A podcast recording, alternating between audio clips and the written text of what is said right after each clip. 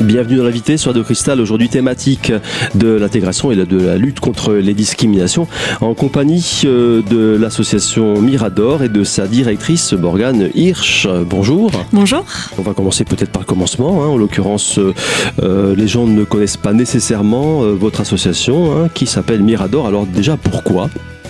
Alors, pourquoi Mirador? Euh, C'est une question donc on nous pose euh, très régulièrement. Parce qu'on sait ce que c'est qu'un Mirador, mais euh, de là faire l'association, enfin, enfin de faire le rapprochement avec une association, c'est moins courant. Tout à fait. Bah, je vais me permettre de vous renvoyer la question et je vais vous demander justement à quoi vous pensez quand je vous dis Mirador? Ben, Mirador, on pense historiquement au camp de concentration, mmh. les, les, postes d'observation. Oui, absolument.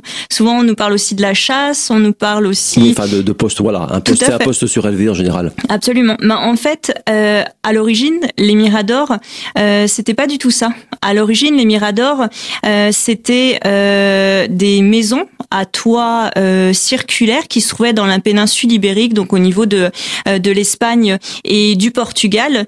et elles avaient un objectif, ces maisons-là à toit arrondi et ouvert. Et ben, c'était de, de s'élever, d'élever son âme et de s'ouvrir en fait à l'autre, en ayant justement cette vision euh, circulaire. Et donc, si on a choisi justement de euh, d'appeler l'association Mirador, c'était parce que ça nous permettait d'expliquer aussi bien euh, ce qu'on fait sur le fond que sur la forme. C'est-à-dire qu'on invite justement à, à, comme on fait de la gestion et de la résolution des conflits, on invite la personne à grimper sur ce Mirador pour prendre de la hauteur, ce qu'il nous faut souvent pour si on veut résoudre un, un conflit, et puis aussi d'avoir une vision circulaire, c'est à devoir d'avoir euh, de comprendre la vision de tous les acteurs qui sont impliqués dans euh, dans le conflit. D'où euh, Mirador. C'est un nom très symbolique finalement.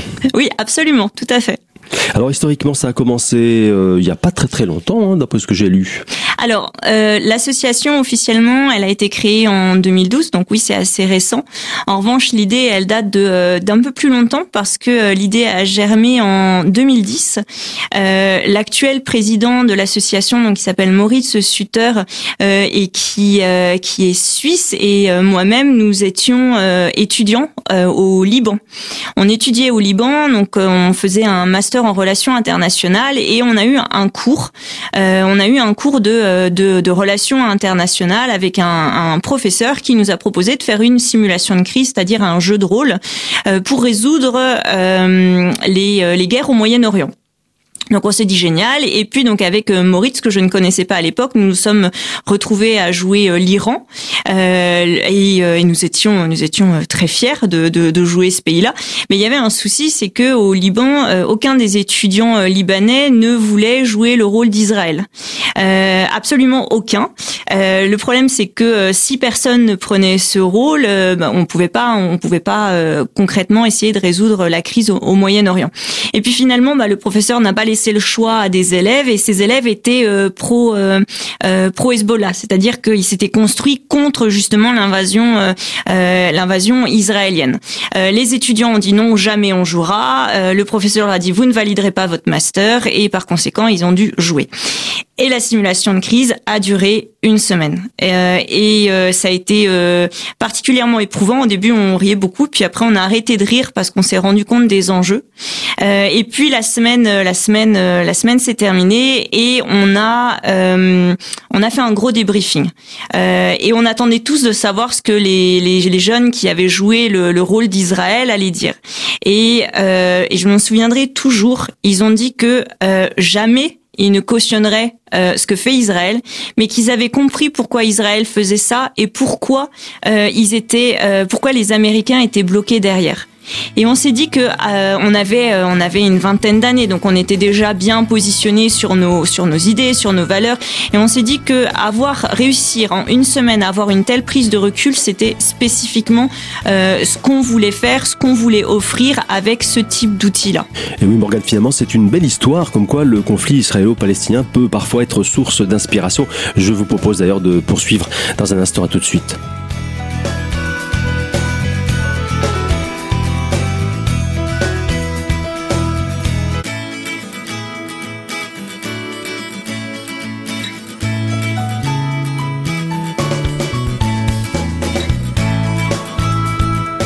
Deuxième partie de l'invité sur Radio Cristal. Je suis toujours en compagnie de l'association Mirador, en la personne de sa présidente, Morgane Hirsch.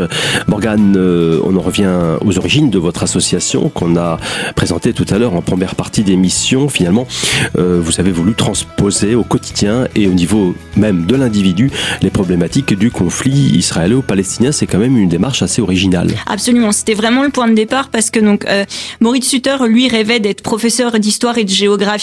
Euh, et son, euh, s'il voulait être professeur d'histoire et de géographie, c'était qu'il voulait permettre la compréhension du monde pour que les personnes puissent ensuite euh, agir, euh, mais en connaissance de cause. Et moi-même, je voulais être journaliste, reporter de guerre, et j'avais exactement le euh, le même objectif que lui, euh, sauf qu'on s'est rendu compte tous les deux que bah, ça prenait beaucoup plus de temps et que, que ça prenait beaucoup plus de temps que ce qu'on voulait. Et c'est pour ça qu'on s'est dit mais créons donc une association qui permettrait euh, avec des outils du type euh, simulation de crise, une compréhension du monde pour que les personnes puissent ensuite euh, prendre leurs décisions, mais avec les avec les éléments en main. Alors pour résumer la, le credo, on peut dire de, de votre association, ça se résume en il y a trois axes finalement de comment on peut appeler ça d'efforts, de, recherche, d'action trois, trois, trois axes, en effet, trois thématiques sur lesquelles on, on travaille quotidiennement, oui. Alors, ce sont lesquelles? Alors, euh, on travaille à la formation, on fait de la formation euh, à la gestion et à la résolution des conflits. Euh, on fait des actions de sensibilisation sur des thèmes euh, d'actualité et on fait aussi euh, de l'accompagnement de personnes qui souhaitent monter des projets de mobilité. Et en fait, ce qui réunit ces trois axes, ces trois thématiques, ce qui sous-tend absolument tout le travail de l'association, c'est le développement de, de l'empathie. parce que c'est un peu la philosophie. Ah mais complètement. C'est mmh. c'est vraiment tout ce qu'on vise. C'est le métier. Tout à fait. parce que ce qu'on veut, c'est comme comme je comme je l'ai dit, c'est permettre la compréhension euh, de l'autre. Euh, parce que c'est justement en comprenant que on pourra euh, résoudre les tensions qu'on pourrait éventuellement rencontrer avec cette personne. Et pour ça, c'est l'empathie, puisque l'empathie, c'est notre capacité de nous mettre à la place de l'autre, élément indispensable à la compréhension de l'autre. Morgane, vous parliez tout à l'heure de, de relations internationales, puisque vous avez été au Liban.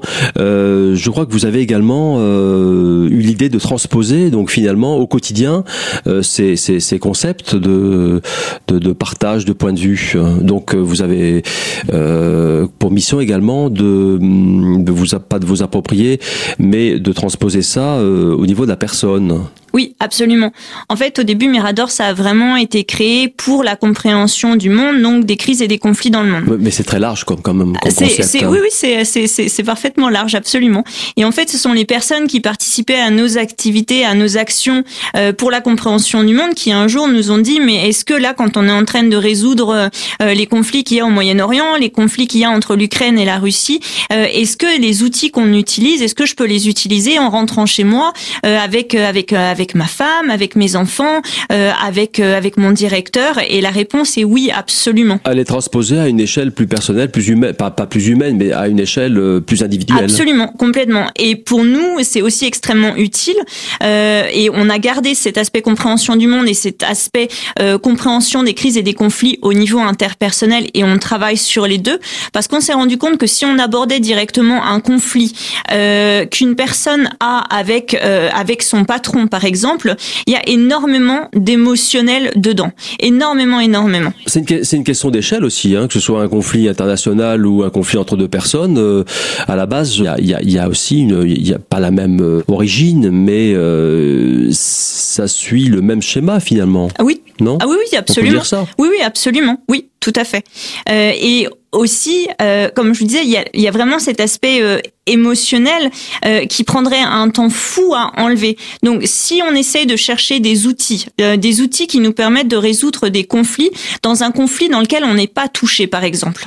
Euh, par exemple, un conflit au niveau international, ça nous permet de développer notre connaissance du monde et ça nous permet surtout de trouver ces fameux outils-là. Et une fois qu'on a ces outils-là, eh bien, à nous de les les appliquer dans notre vie euh, au quotidien. On peut se les approprier. Tout à fait, absolument. Oui, surtout qu'on se les approprie puisque c'est nous qui les avons trouvés. C'est en faisant ce jeu de rôle, cette simulation de crise, qu'on s'est dit bah voilà, je trouve que questionner l'autre, reformuler ce qu'il est en train de dire, je trouve ça extrêmement utile. J'ai envie d'utiliser ça en rentrant chez moi. Et on a hâte d'ailleurs d'en savoir plus, Morgane, de découvrir euh, ces différents outils. Je vous propose d'ailleurs de poursuivre dans un instant. À tout de suite.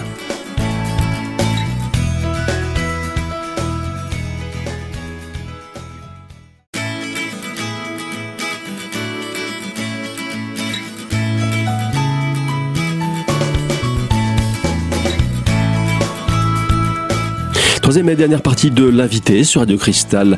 Aujourd'hui, je reçois l'association Mirador et sa présidente Morgane Hirsch. Morgane, on en était resté à la deuxième partie aux trois axes fondateurs de votre association, à savoir former, sensibiliser, accompagner. Mais alors au quotidien, comment ça se passe? Comment ça se traduit en fait dans les faits? Vous avez des activités justement qui, qui reflètent ces, ces, trois, ces trois axes? Oui, alors, par exemple, euh, pour ce qui est de former, former au début, on, euh, ça s'adressait aux jeunes uniquement. Euh, et puis en 2015, euh, parce qu'on a eu beaucoup de demandes, euh, on a euh, on a ouvert à absolument tout type de public et et tout âge aussi. donc former, ça peut être par exemple, on fait des formations à la gestion et résolution des conflits dans les établissements scolaires.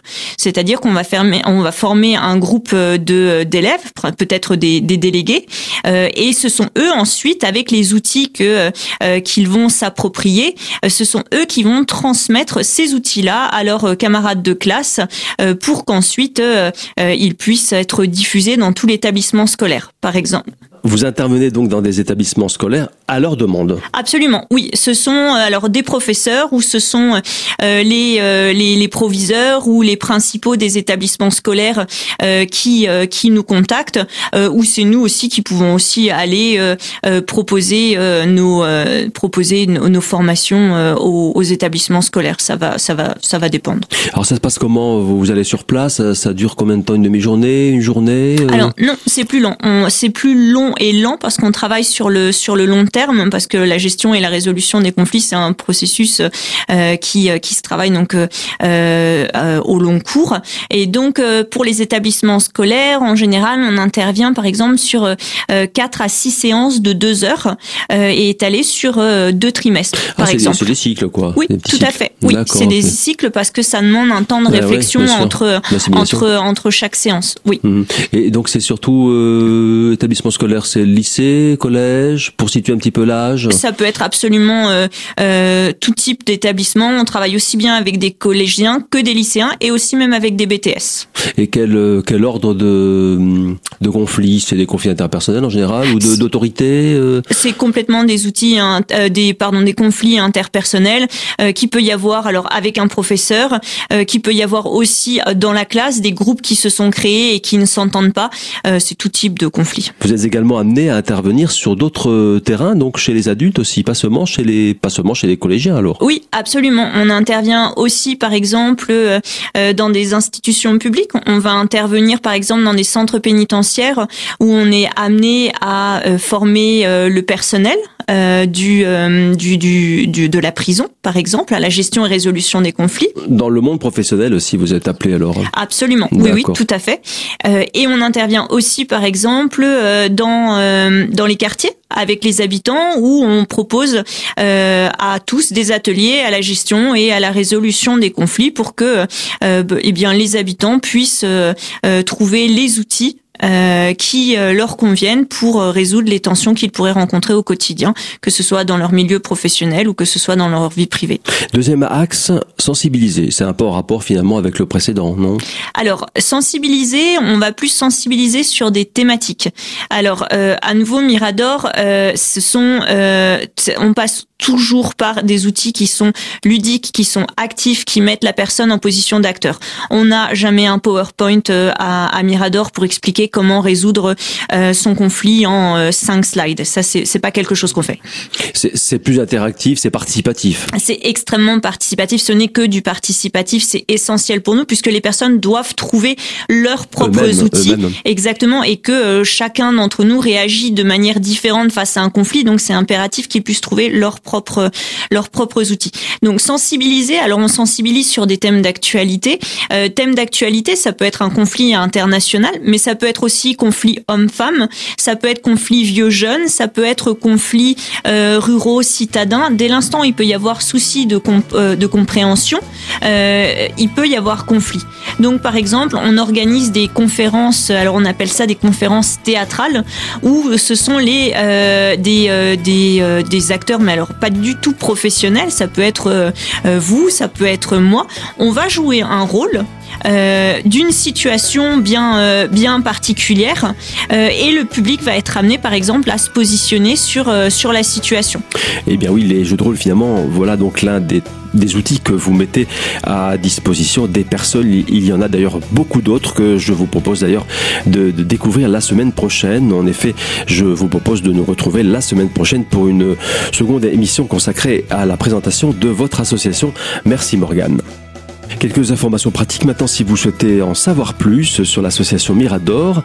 Pour la contacter, c'est très simple. Elle se situe à la maison des associations. C'est au quartier de la Madeleine et c'est à Épinal. Voilà, c'est tout pour aujourd'hui. Je vous donne rendez-vous donc la semaine prochaine pour euh, la même thématique de la suite et de la fin de la présentation de l'association Mirador. Et c'est bien sûr euh, l'invité et c'est bien sûr ce Radio Cristal.